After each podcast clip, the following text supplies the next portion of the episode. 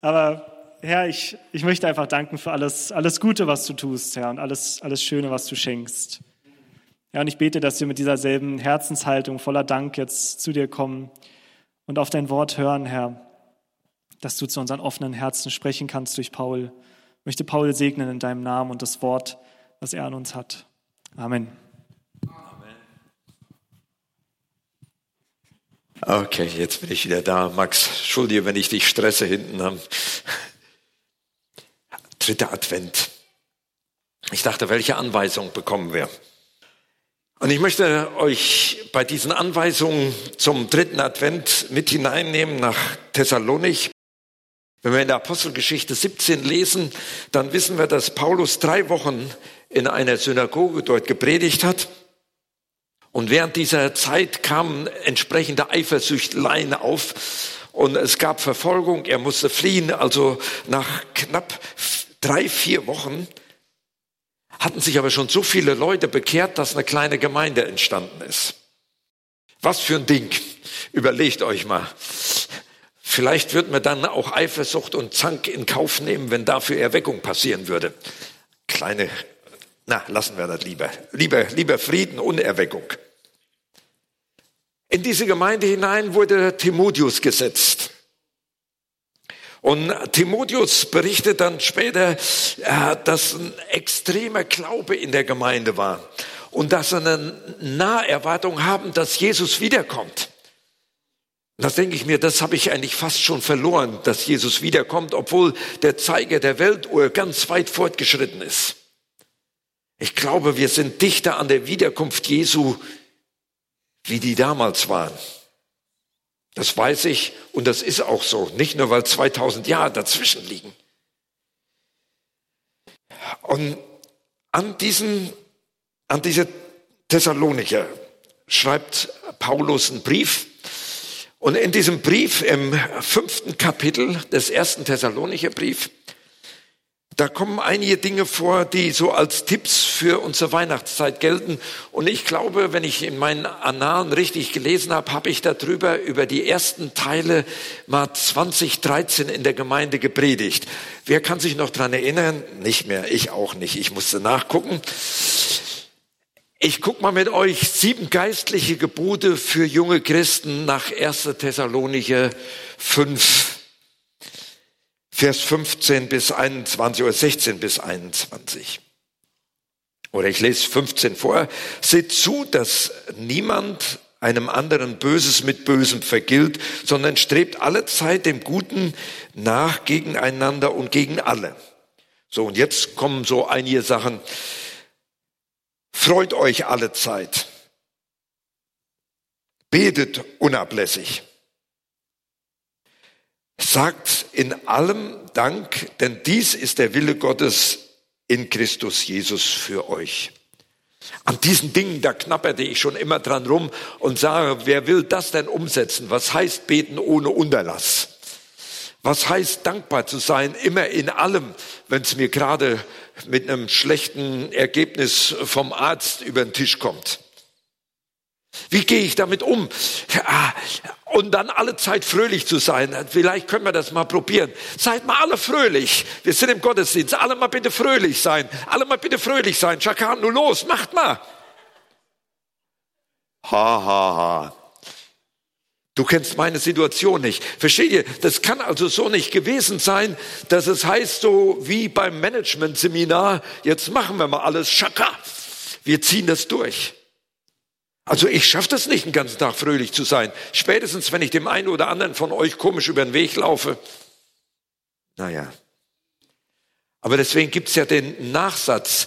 Das ist der Wille in Jesus Christus. Das ist Gottes Wille in Christus Jesus für euch. Gott wünscht sich das in Christus Jesus, dass wir eine Dankbarkeit, eine Grunddankbarkeit haben für alles dass wir miteinander unterwegs sein können, dass eine Leidenschaft des Fröhlichseins da ist. Jesus Christus kommt zurück. Seid mal fröhlich. Das geht nur dann, wenn ich in Jesus Christus wirklich eingewurzelt bin und über die Dinge dieser Welt drüber hinaus schauen kann. Das ist ein Gnadenerweis, ein Geschenk Gottes an uns, das wir annehmen können oder wir verkrampfen uns und werden ganz komische Christen. Da wollte ich jetzt gar nicht so drauf eingehen. Da habe ich 2013 drüber gepredigt. Könnt ihr noch mal irgendwie versuchen rauszukriegen, was ich dazu gesagt habe? Es geht nämlich jetzt noch eine weitere Sache hinterher und da will ich heute mit euch drüber nachdenken. Seid dankbar in allen Dingen, das ist der, ja, das hatte ich jetzt gerade schon. Und das wäre mein Predigtext. Den Geist dämpft nicht oder in der Elberfelder Übersetzung heißt es, den Geist löscht nicht aus. Und dann gehen noch ein paar Tipps hinterher, die dann weitergehen. Weissagung verachtet nicht, prüfet aber alles und von aller Art des Bösen bleibt bewahrt, behaltet das Gute. Das sind die Dinge, die gesagt wird, meide das Böse in jeder Gestalt. Aber ich wollte mit euch darüber nachdenken, wie das ist, wenn es dann heißt, dass wir den Geist nicht dämpfen sollten. In der Bergpredigt spricht Jesus davon, dass wir das Licht der Welt sind. Und dass der Heilige Geist kommt und Licht in unsere Situation hineinspricht, das ist in der Schrift ziemlich deutlich dokumentiert. Und dann gibt's diese Bibelstelle, dass wir das Licht nicht auslöschen sollen oder das Licht nicht unter den Scheffel stellen sollen. Also das fängt ja mit euch an, ihr seid das Licht der Welt, sagt der Herr Jesus, das ist eine harte Nummer. Und dann sagt er, stellt dieses Licht nicht unter den Scheffel. Und das Licht das wir sein sollten, das kommt nur durch den Heiligen Geist. Und die Frage, die ich mir gestellt habe in der Vorbereitung, wieso kommt das, dass ich immer wieder mein Licht, das der Herr Jesus mir gegeben hat, dass er in mich hineingelegt hat, dass ich da einen Topf drüber decke und dabei das Licht ersticke. Kennt ihr sowas? Ich hatte es schon mal gedacht, ich mache das wie Martin und mache ein Experiment hier. Ich stelle eine Kerze dahin und hau dann ein Glas drüber und dann könnt ihr alles sehen, wie die langsam eingeht, wie sie funzelt und raucht. Aber das wisst ihr alles aus der Schule noch, wo so ein Experiment mal sicher gemacht worden ist. Deswegen habe ich nur den Topf hier. So drüber machen, die Kerze erlöscht. Erst fängt sie an zu stinken, zu rauchen und da spricht Paulus in dem Thessalonicher Brief hin und sagt, gebt mal acht, dass das nicht passiert in der Gemeinde und in eurem Leben, dass ihr nicht eine stinkende Funsel werdet, sondern dass ihr brennend im Geist seid mit diesen Bibelversen. Und ich habe überlegt, ich müsste mit euch mal drüber nachdenken, wie das passieren kann, dass wir ganz plötzlich auf einmal Tranfunseln werden, die nur noch stinken, wo wir den Geist dämpfen, den er gegeben hat. Aber erstmal nochmal festhalten, der Geist ist da. Der Geist ist da. Die Frage ist nur, wie gehen wir mit ihm um? Die Bibel spricht davon, dass er sogar ausgegossen wird auf alles Fleisch. Und ich gehe mal so ein paar Gründe durch, die mir so während der Vorbereitung aufgefallen sind. Das erste, was mir eingefallen ist, dämpfen durch Heresie in der Gemeinde. Heresie ist ein, ein starkes Wort, na, muss man im Lexikon nachgucken, aber Google gibt ja die Antwort. Das ist ein sektenhaftes Benehmen innerhalb einer Gemeinde. Nun würden Sie sagen, wir sind ja keine Sekte, wir sind ja nicht äh, dem Herrn Moon angehörig oder äh, sonst irgendwelchen Gruppierungen, die ein bisschen obskur sind. Aber so gemeintlich bewegt man sich manchmal in einem Grenzbereich hinein. Ich sag's mal so, wenn plötzlich die Organisation einer Gemeinde dominierender wird wie das geistliche Leben. Ich mach mal eine Karikatur daraus. Wir machen Vorstandswahlen und gucken uns in der Gemeinde um und sagen, wir bräuchten irgendjemanden, der gut in Finanzen unterwegs ist. Und dann sehen wir uns um, ob irgendeiner Millionär ist, der eine Fabrik hat, der wäre gut für den Gemeinderat, für die Ältestenschaft. Dann gucken wir uns um, äh, ob jemand gut in Rechtssachen ist. Wir haben vielleicht einen Rechtsanwalt, der gehört dahin. Und wir fragen nicht mehr, Herr Jesus, wen willst du eigentlich haben? Das ist ein ganz großes Problem in der Gemeindebewegung in Deutschland, dass man nach Experten aussucht, sich ausguckt und nicht mehr nach Leuten, die geisterfüllt durch die Gegend gehen. Das ist ein Riesenproblem. Und da ist keine Gemeinde vorgefeit. Oder wie sieht unsere Liturgie aus, die wir haben? Manchmal meinen wir ja, die Charismatiker, die haben keine Liturgie, aber ist euch mal aufgefallen, wir haben in der Regel eine Viertelstunde bis 20 Minuten, wenn wir gut drauf sind und die Lieder gut stimmig sind, die Gemeinde gut mitgeht, schaffen wir es auch ein bisschen länger, dass wir stehen vor Gott stehen und ihn anbeten mit Chorussen, einen nach dem anderen. Wir machen ein Chorus-Medley. Wir singen nicht mehr Gesangbuch Seite 102, 160. Und danach kommen die Bekanntmachung, vielleicht noch das Vaterunser. Wenn wir irgendwie geschickt sind, das Opfer zwischendurch, damit was in den Opferbeutel reinkommt und nicht so dünner aussieht am Ende. Und danach kommt die Predigt und hoffentlich dann noch mit einer Reaktion hinterher. Wir sind eingefahren in ein Muster und die Frage ist, was darf der Heilige Geist wirklich noch tun? Dämpfen wir ihn nicht, indem wir sagen, das ist unsere Form? Mir fällt das immer auf, wenn ich in anderen Kirchen bin. Äh, vor kurzem hatten wir ja Buß- und Betag äh, in der katholischen Kirche. Wir kommen dann immer als Reinickendorfer Ostgemeinde, äh, Gemeinden zusammen zu einem gemeinsamen Buß- und Betag-Gottesdienst. Und du kommst da in die große, ist vielleicht die größte Kirche in Reinickendorf, gebäudemäßig und platzmäßig, die ich kenne. Ich schätze, da gehen gut 2000 Leute rein. Du kommst dahin und dann haben die ein Apparat von Orgel da stehen. Ich sag dir, das ist ein Apparat. Und dann haben die einen Organist, der dieses Ding auch richtig spielt. Und dann habe ich so überlegt, habe ich mein Hörgerät zu Hause gelassen? Das war eine Lautstärke, wenn der die Register gezogen hat. Mir ist das Trommelfell geplatzt und ich habe gedacht, wenn wir so laut hier Musik machen würden, wenn du mit dem Schlagzeug so drauf, wir hätten nachher Krise am Ausgang. Kann man das nicht alles ein bisschen runterdrehen? Und danach dachte ich, das ist nicht meine Welt. Und dann sprach ich mit jemandem nachher und er sagte, ach, war das schön mit der Orgel. Ich habe gedacht, das ist Lärmbelastung. Versteht ihr? Wir haben so unsere ganz speziellen Vorstellungen, wie was geht. Und die Frage ist, welche Vorstellung hat der Heilige Geist? Ich fange an und sage, die Liturgie passt mir gar nicht, mir passt die charismatische mehr. Aber vielleicht ist der Heilige Geist auf einer ganz anderen Ebene unterwegs. Vielleicht sind wir schon zur Sekte mutiert, weil wir in unserer Liturgie so gefangen sind, dass der Heilige Geist keine Chance mehr hat, obwohl wir das immer gut zugeben. Du darfst alles machen, was du willst. Aber ich frage mich manchmal, wenn ich Gottesdienstkleidung habe, bin ich denn überhaupt bereit dafür, so ein Risiko noch einzugehen? Mir nachher ein paar rote Ohren von jemandem abzuholen, der im Gottesdienst gesessen hat und hat gesagt, das war nicht mein Ding, was du jetzt gerade gemacht hast als Pastor.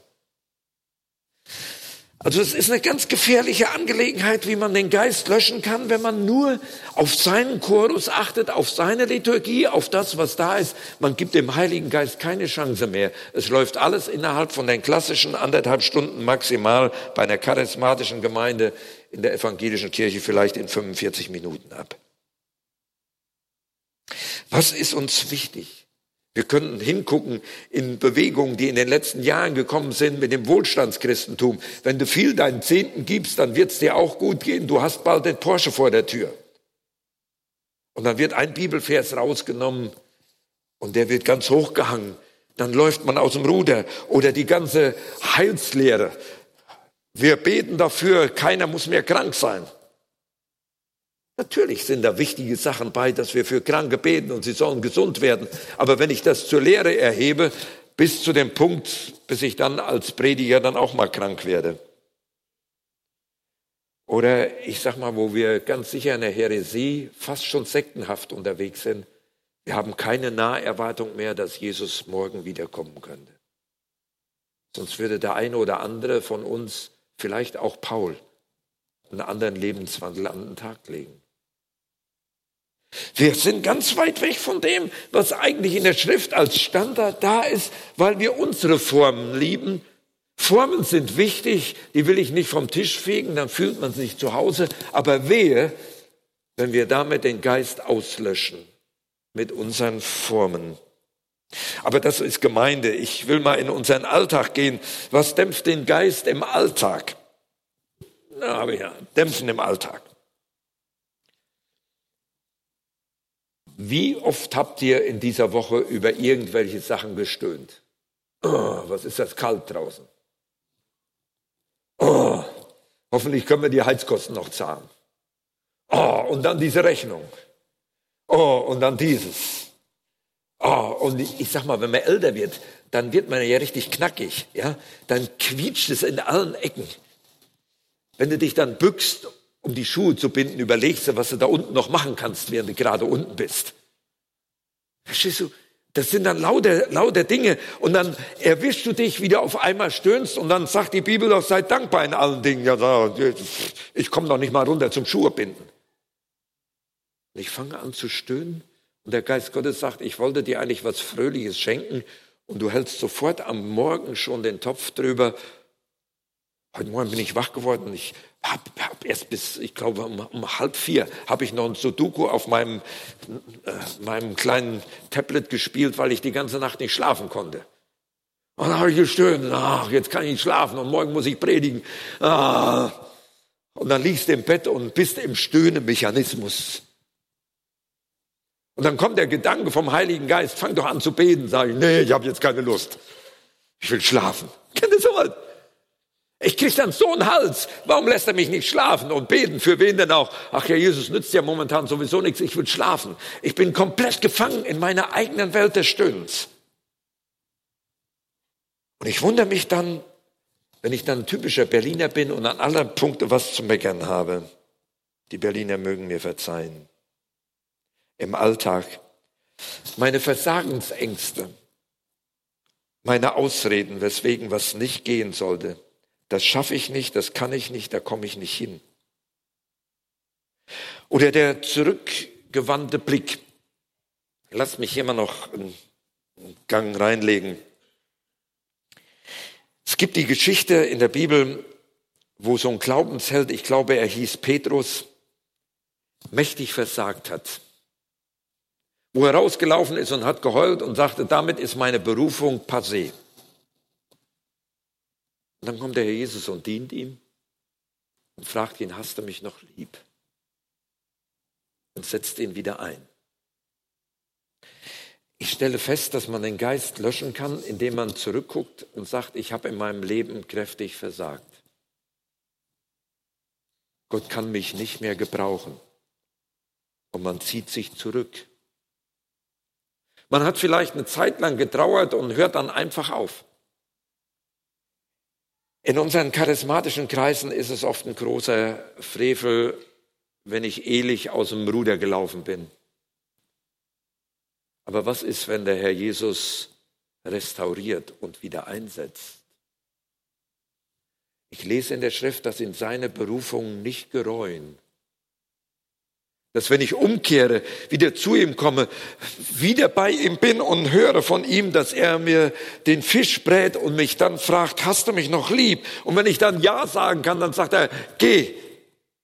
Die Berufung steht noch. Ich glaube an Restaurationen, auch wenn alles im Leben einmal in der Versagensschiene gelaufen ist.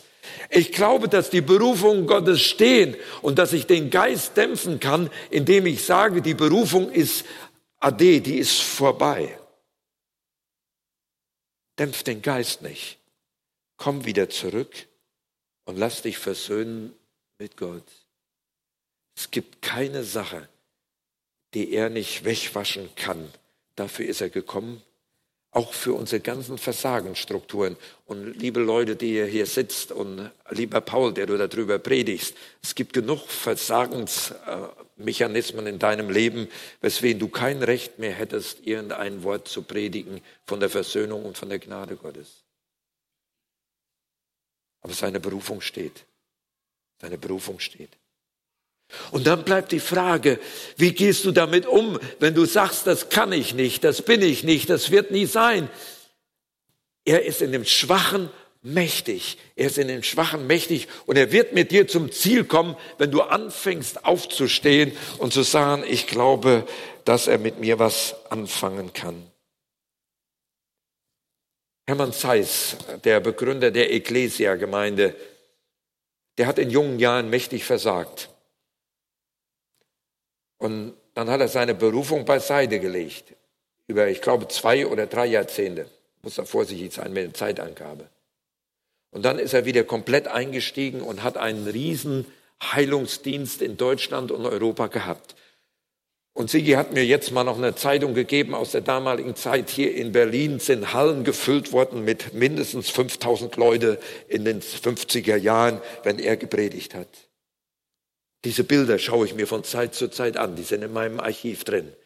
Gottes Berufung stehen, egal wie viel Zeit dazwischen vergangen ist, wo die Berufung ausgesprochen worden ist. Dämpf den Geist nicht. Lass ihn wieder in dir leuchten, damit das Heil Jesu Christi in diese Stadt, in deine Umgebung, in deine Familie hineingetragen werden kann. Dämpfen durch Ungehorsam sein. Da könnte ich jetzt viel zu sagen. Aber manchmal ist es so, ich bleibe mal bei meinem Nachterlebnis gestern, wie der Heilige Geist sagt, jetzt betest du mal, statt Sudoku zu spielen in der Nacht unter der Bettdecke, damit deine Frau nicht wach wird. Und ich sage dann, nee, ich will schlafen. Ihr habt einen komischen Pastor, will ich euch sagen. Dann diskutiere ich eine halbe Stunde lang, beschwer mich und dann gehe ich mal runter an den Kühlschrank, gehe wieder hoch ins Bett und diskutiere wieder. Und was habe ich gemacht? Ich habe nicht gebetet. Schlicht und einfach ungehorsam. Vielleicht wäre der Gottesdienst heute wesentlich effektiver. Ich hätte gebetet. Vielleicht hat er mich ja absichtlich nicht schlafen lassen, da, damit ich was lerne. Aber ich bin trotzig und sage, nee, ich will jetzt schlafen. Ich bin komisch. Aber ich will lernen, ich will den Geist nicht dämpfen. Er soll nicht in eine Tranfunzel in mir kommen, sondern er soll brennen. Und vielleicht, vielleicht schenkt mir Gott ja Gnade, wenn ich heute Nacht wieder nicht schlafe, dass ich dann wirklich die Kiste hochkriege, sage mir ein paar Pantoffeln anziehe, eine Decke umhänge und mich dann ins Wohnzimmer setze und sage, jetzt fange ich an, für die einzelnen Leute, wo ich weiß, das sind Nöte in der Gemeinde zu beten, damit ich priesterliche Dienste tue. Ich gehöre zu den Versagern, weil ich einen schlichten Ungehorsam an den Tag lege. Ich bin komisch, aber ich will anders sein. Ich will den Geist nicht dämpfen. Dann sagt der Herr vielleicht, du gehst dienstags in die Gebetsstunde. Ich bin so dankbar, dass die momentan wächst. Aber eigentlich könnte jeder von euch kommen. Dienstag eine Stunde Zeit, eine halbe Stunde hin, eine halbe Stunde zurück. Habt ihr zwei Tage am Tag in der Gemeinschaft unterwegs sein zum Beten. Wäre doch, wär doch machbar, oder? Du guckst ja auch zwei Stunden lang Fußball. Oder nicht? Tatort. Verstehst du? Was wäre, wenn? Wenn wir wirklich gehorsam werden und eine Leidenschaft wieder aufbrechen würde, dass der Geist nicht gedämpft wird, sondern sagen, jetzt muss er wieder neu entfacht werden. Wind, komm, blas das Feuer wieder an. Ich bin eine Trantüte geworden. Bei mir qualmt es nur noch. Aber er sagt ja auch, den Klintendocht will er nicht auslöschen. Und bevor das geschieht, lass es brennen wieder kommen. Fang an, gehorsam zu sein. In der Tageslosung heute stand ein wichtiger Vers von Maria in Lukas 1, Vers 38, die da spricht, siehe, ich bin des Herrn Magd, mir geschehe, wie du gesagt hast. Lass mich nochmals zu der Berufung sagen. Du hast dann ja vorhin so ein bisschen in der Anmache gedacht, dass jetzt das Alter wieder kommt, wa? ist klar. Ich habe mich gefragt, wenn Gott mir noch zehn Jahre gibt, wie will ich die leben? Will ich die in meiner Berufung entsprechend leben? Das heißt nicht, ich bin nicht berufen, Pastor zu sein, damit du da nicht was Falsches reindenkst. Sondern willst du ein Liebhaber Jesu Christi sein? Willst du ein Anbeter sein? Ich habe euch mal immer wieder gesagt, mein Konfirmationsspruch heißt Johannes 4, Vers 24, Gott ist Geist und ihn anbeten, sollen im Geist und in der Wahrheit anbeten. Meine eigentliche Berufung ist Anbeter zu sein.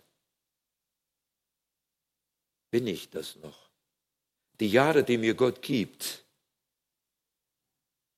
will ich die noch leben in der Anbetung vor ihm?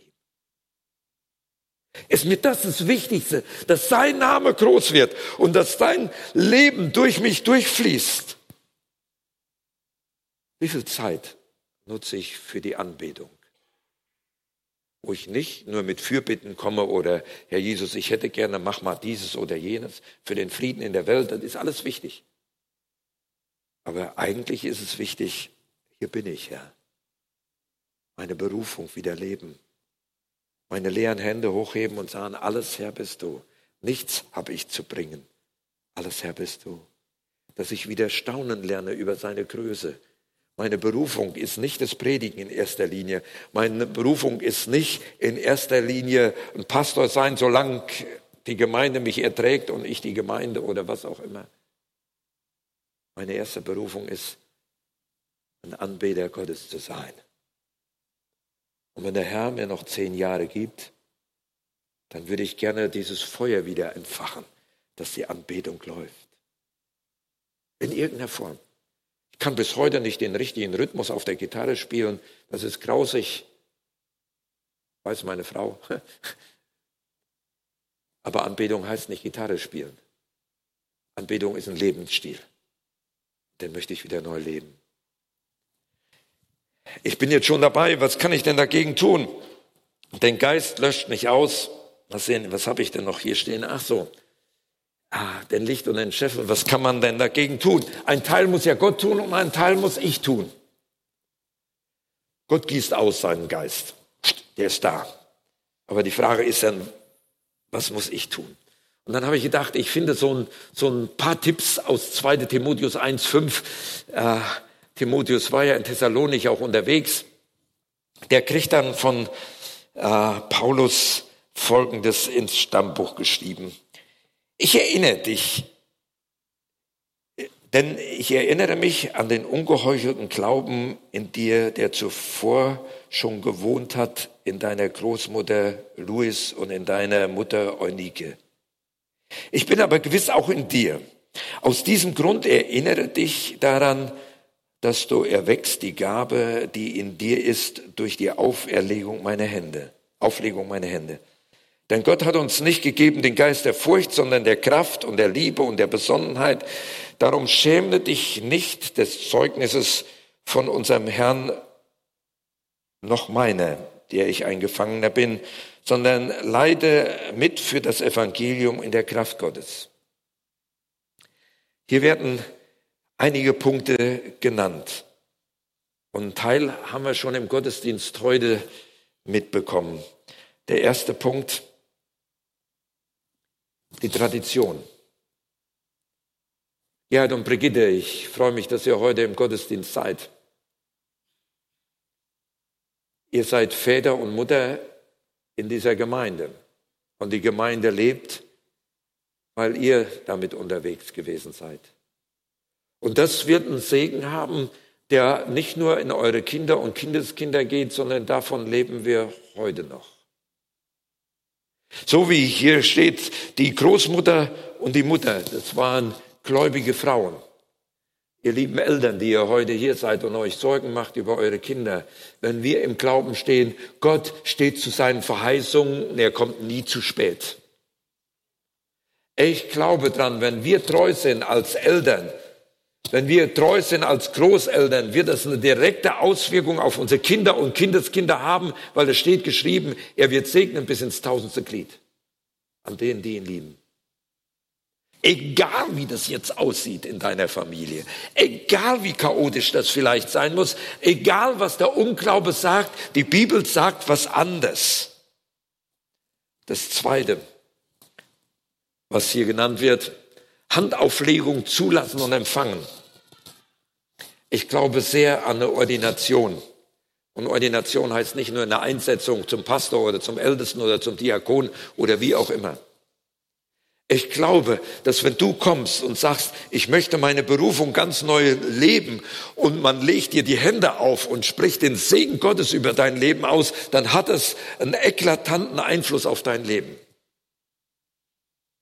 Ich glaube, dass über Handauflegung ein Segen weitergegeben werden kann und ein Segen freigesetzt wird. Die Frage ist nur, nimmst du den auch an?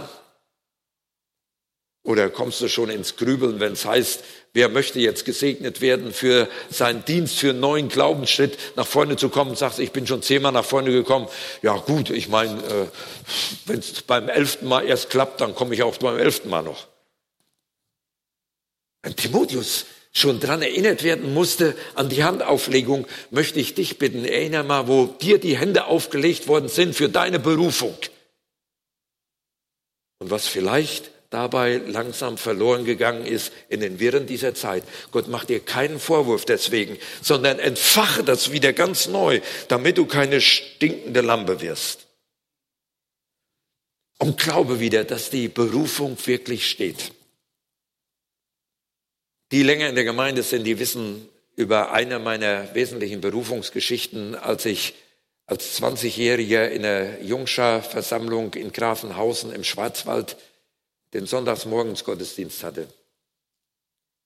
Erste Mal, dass ich überhaupt predigen durfte. Der Jungschaler, der Kreisjugendwart hatte gebeten, dass ich, dass ich, äh, ob ich bereit wäre, mal die Predigt zu halten. Sonst hat er das immer gemacht und ich habe ganz kühn Ja gesagt und nachher hab ich, bin ich erst erschrocken gewesen. Und dann hast du 200, 250 Jungs im Alter zwischen 10 und 14 Jahren da. Ich hatte Gott gebeten, dass er mir fünf Jungs gibt, die ihr Leben Jesus geben. dann habe ich gepredigt und ich habe es immer mal wieder hier erzählt.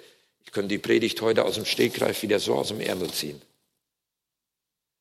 Und dann bekehrten sich zwei Drittel aller Jungs, die dort im Zelt waren. Und ich habe es eigentlich nicht glauben können. Dann kamen sie alle und sahen, ah, du musst Pastor werden, du musst verkündigen. Ich habe gesagt, ihr kennt meine Rechtschreibung nicht. Ich schaffe weder Hebräisch noch Griechisch noch irgendwas anderes. Könnt ihr vergessen, ich mache das, solange mir es Spaß macht, meinen normalen Beruf. Bis Gott kam. Das heißt, glaube ich noch, dass die Berufung steht? Glaube ich das noch? Dass die Berufung auf deinem Leben noch steht? Egal wie alt du bist, Egal wie dein Weg bisher gewesen ist, egal wie die Kreuzungen ausgesehen haben, egal ob du schon scheintot bist oder noch lebst, das spielt keine Rolle. Halte fest an der Berufung, die Gott dir gegeben hat. Und dann leb sie ohne Menschenfurcht. Das kriegt Timotheus noch gesagt, der große Glaubensheld. Keine Furcht. Und dann verdient, versieh deinen Dienst. Und das ist mein letzter Punkt wie man das Dämpfen des Heiligen Geistes verändern kann. Wenn ich hier in die Gemeinde reingucke, sehe ich ganz viele Glaubenshelden. Vielleicht auch Maulhelden, man weiß das nicht so genau. Aber die Frage ist immer, welche Berufung hat dir Gott gegeben und wie lebst du sie? Ich bin überzeugt, wenn du die Berufung nicht lebst, wirst du den Geist systematisch dämpfen, bis das Licht ausgeht. Ich glaube, wir brauchen wieder ganz neu eine Herausforderung, bestimmte Schritte in aller Schwachheit zu gehen, weil er ist in Schwachen mächtig. Aber solange du nicht in irgendeinen Dienst dich hineinnehmen lässt vom Herrn Jesus, wirst du geistlich nicht wachsen. Kannst du komplett knicken. Du bist vielleicht nachher noch eine fromme Person, die irgendwo im Gottesdienst sitzt, aber dann ist es wie bei Bolle, du wirst irgendwann als Schimmelkäse gefunden. Ja, das ist so, da lachst du drüber, wa? Die Strophe kennst du noch. Bolle wollte sterben, er hat sich's überlegt. Er hat sich an die Schienen der Kleinbahn hingelegt. Die Kleinbahn hat Verspätung und 14 Tage drauf, da fand man unseren Bolle als Schimmelkäfer aus. Ja, das ist die Strophe. Du sitzt vielleicht noch da und wartest auf die Entrückung, die kommt nicht. Du wirst nur geistlich wachsen, wenn du irgendwas einsetzt von dem, was dir Gott gegeben hat. Bankdrücker werden in der Ewigkeit wenig Platz haben. Blöde, nicht? Und jetzt guckt man sich an und sagt, wie soll das geschehen? Das ist jetzt mein letzter Tipp, den ich gebe, wie kannst du den Dienst versehen? Du gehst nachher zu Biro und sagst, ich möchte gerne dienen und er will dir sagen, fang mal mit, mit Toilettenputzen an, das ist nicht verkehrt, da lernt man Demut. Das ist richtig, wenn du das unter Gebet machst, ist die Toilette nachher blank, die Bremsstreifen sind verschwunden, also es ist alles wunderbar. Und dann will ich Gott über mehr setzen. Aber ich stelle fest, dass wir den Geist oft so gedämpft haben, dass wir schon fast willenlos geworden sind. Und wir haben Ausreden, weswegen was nicht geht. So wie Paul um drei Uhr nachts. Ich habe mir überlegt, was wäre, wenn ich ganz neu wieder Verheißungen auswendig lernen würde. Ich vermag alles durch den, der mich macht. Und wer, wer macht dich mächtig? Jesus Christus, ja, der mich, okay, wenn du das nicht nur weißt, sondern morgens als erstes mal zitierst. Ich vermag alles durch den, der mich mächtig macht, Jesus Christus. Und dann sagt jemand, könntest du mal vorbeikommen? Nee, schaffe ich nicht. Kennst du das? Vielleicht hast du den nächsten, mit meinem Gott kann ich über, aha, welche Mauern können in deinem Leben sein? Das kann ich nicht, das schaffe ich nicht, ich bin zu klein, ich bin zu dumm, ich habe nicht genug Geld, das geht gar nicht. Mit meinem Gott kann ich. Ah, okay, hat, hat einer noch eine gute Verheißung? Ihr kennt keine. Lest ihr keine Bibel? Seine Gnade ist allen Morgen neu. Neu. Du lebst nicht von der alten Gnade, sondern von der neuen. Na, haben wir noch einen Frommen, der noch irgendeine tolle Verheißung weiß? Komm, noch eine für mich. Wie? Ah, habt ihr das alles gehört? Die auf Gott vertrauen, werden nicht zu Schanden werden. Wenn du jetzt mal guckst, zu Hause stellst du dir als Hausaufgabe mal zehn Verheißungen zusammen. Und liest die nicht nur und lernst sie nicht nur auswendig, sondern die fängst du mal an im Laufe eines Tages zu zitieren. Dann, wenn du um drei Uhr wach wirst und willst Sudoku spielen, dass es dann heißt, ich vermag alles durch den, der mich mächtig macht. Jesus Christus, das ist ganz wichtig. Ich komme nicht in meine eigene Macht. Dass wir sagen, ich möchte, dass der Geist wieder entfacht wird, der in mich hineingelegt wird. Fangen wir doch an, mal wieder Verheißungen laut zu zitieren. Wenn du das nicht richtig in deiner Familie kannst, dann heftet denn ein Badezimmer an, an den Spiegel. Und wenn du morgens kommst und liest das, dann lernst du ihn gleichzeitig auswendig und sprichst das. Ich vermag alles durch den, der mich mächtig macht. Jesus Christus. Ich glaube zutiefst dran, dass der Geist da ist. Das Licht ist da. Und das Licht hat er in dich hineingelegt. Und die Frage ist, haben wir wieder die Begeisterung, dass es neu entfacht wird, dass wieder Leidenschaft freigesetzt wird? Fang an, Dienste zu versehen. Fang an, wieder Schritte im Glauben zu gehen, in irgendwelcher Art. Das muss nicht zwangsläufig Gemeinde heißen. Und dann setz deine Ziele wieder weit. Wir lesen in der Bibel, dass du die Pfeile weit schießen sollst, dass du den Mantel in den Jordan hineinschlagen sollst, dass du die Flöcke weit stecken soll. Bei Gott sind alle Dinge möglich, auch noch so eine Verheißung. Zitier's laut und fange an, im Geheimen das Feuer wieder anzufachen. Den Geist lösch nicht aus. Es wird Veränderung hervorbringen. Vielleicht wirst du einen Hauskreis aufmachen. Vielleicht dein Haus nur öffnen, damit sich Leute bei dir wärmen können und zu Hause die Heizung ausbleiben kann. Vielleicht wirst du wachsen im prophetischen Gebet, Gebet. Vielleicht mit zerbrochenen Herzen reden können, sich segnen können. Vielleicht, vielleicht, vielleicht, alles ist möglich dem, der da. Wie war das? Alles ist möglich dem, der da. Alles ist möglich Dem, der da? Aha, okay, noch so ein Ding für den Spiegel. Lass uns einen Moment beten. Und das, was dir jetzt wichtig geworden ist, das legt zu Gott hin. Was du behalten hast bei dem Ganzen, was ich geredet habe. Herr Jesus, ich bekenne dir, dass ich den Geist der Anbetung oft gedämpft habe. Dass die Sorgen um die Dinge dieser Welt, egal wie fromm sie waren, das Wesentliche überdeckt haben. Und ich möchte zurück.